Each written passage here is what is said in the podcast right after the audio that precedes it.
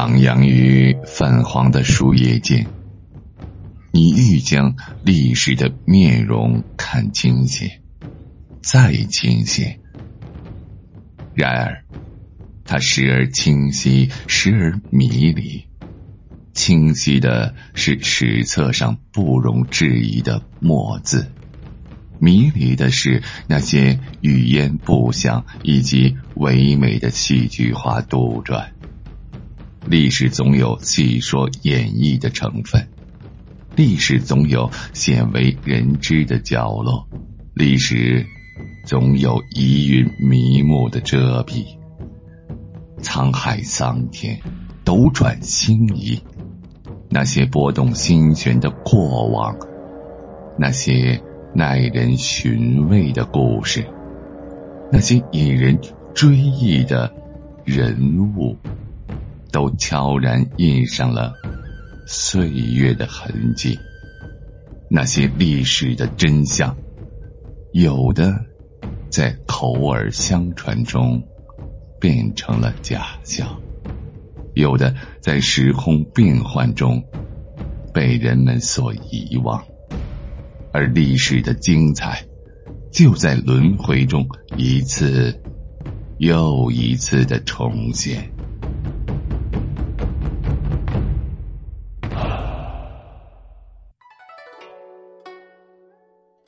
明王朝建立伊始，经过十几年的精心治理，终于走上了正轨。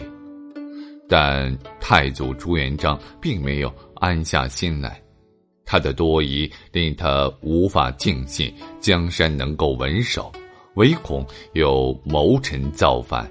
只有皇权完全稳固，控制整个国家生杀之势，才能。保证明王朝的千秋万代，因此而成为牺牲品的明朝将相不在少数。其中，宰相胡惟庸算是最大的牺牲品。朱元璋为何大张旗鼓的制造胡惟庸案呢？至今以来都是一个谜，没有人能够触摸他的真相。很多事情都是后人的分析与猜测。关于胡惟庸获罪的原因，历史上有两种说法：一说是胡惟庸位高权重，心生他意，同倭寇与救援勾结，意在弑君，结果事情败露；另一种说法，胡惟庸引朱元璋来家里看礼泉，这被认为是天赐的瑞祥之事。所以朱元璋欣然前往，结果在路上被一个宦官拦住，诉说胡惟庸谋反的阴谋。这两种说法都是疑点重重，真实情况已经无从考证。但是胡惟庸谋反一事却使许多人受到了株连。开始是他的家人被株连了三族，连同同谋及告发者一并斩首。随后，朱元璋借此大案，一举撤销了中书省，不再设丞相一职。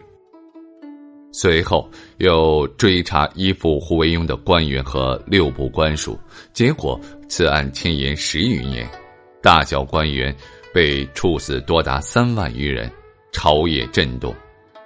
钱穆在中国历代政治得失一书中分析道：自古以来。中国的皇权和相权是划开的，即使两种权力的比重不同，相权对于皇权有一定的制约，并不是皇帝一人专制；而政府真正由一个皇帝来独裁，则是在明清两代，始作俑者就是这位明太祖朱元璋，他废止宰相一职，并严格规定子孙们永远不准再立宰相。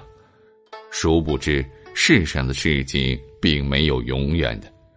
从明朝中后期的事情来看，皇帝们总是滥用手中的权力，为所欲为，最终没能守住祖宗的这份基业。在祖宗这里，也许能够找到根由。胡惟庸一案的血流成河，并没有让朱元璋放心。因为宰相虽然没有了，还有很多劳苦功高的大臣，难以保证他们不会起异心。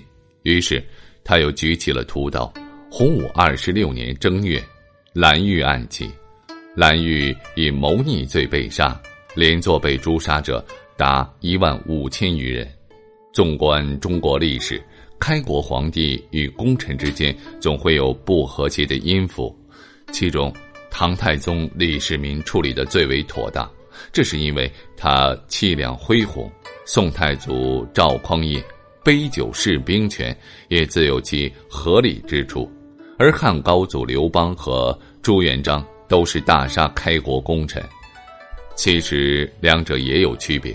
朱元璋身边的人都是他的同乡，和他出生入死，与他的交情非同一般。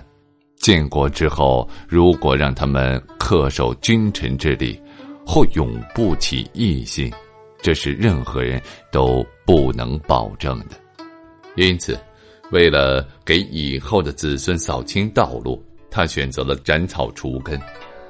据史书记载，太子朱标对朱元璋大开杀戒，曾数次劝谏。一次，朱元璋命人找来了一根长满尖刺的荆棘。放到朱标面前，让他去拿。朱标畏惧，不敢伸手。于是，朱元璋说：“汝弗能止语，使我润浊以怡汝，岂不美哉？今所诛者，皆天下之显人也。除以阉汝，夫莫大焉。”意思是说。我杀人就像是去掉荆棘上的尖刺一样，这样你将来才可以安坐天下。这话说的也道在理，朱标无可反驳。但是，朱元璋的屠戮如此耸人听闻，也与他的本人性格有关。清代史学家赵翼说过这样的话：“独治民族，即除功臣以取天下，即天下既定。”即尽取天下之人而杀之，其残忍实属千古所未有。盖雄才好杀，本其天性。无论如何，经过胡兰案，宰相一职被取消了，开国功臣也被屠戮殆尽。从此，皇帝身兼君主与宰相，行着皇权和相权，即吏、户、礼、兵。行、宫六部的职责为一体，控制了一切的生杀大权。不过，明王朝朱元璋死后，其子孙圣贤豪杰者少，盗贼性者多，从而造就了大明一朝十几位个性鲜明的皇帝，在是非人伦颠倒中，左右了明王朝两百多年的命途。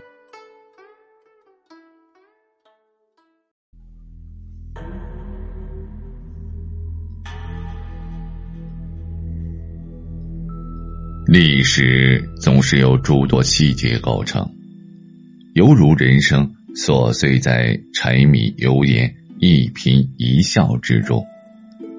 传统的史学研究焦点集中于王朝更迭、社会的变迁，而我要为您讲述的却是从细微之处入手，搜寻历史的蛛丝马迹，力求见微知著，去伪存真。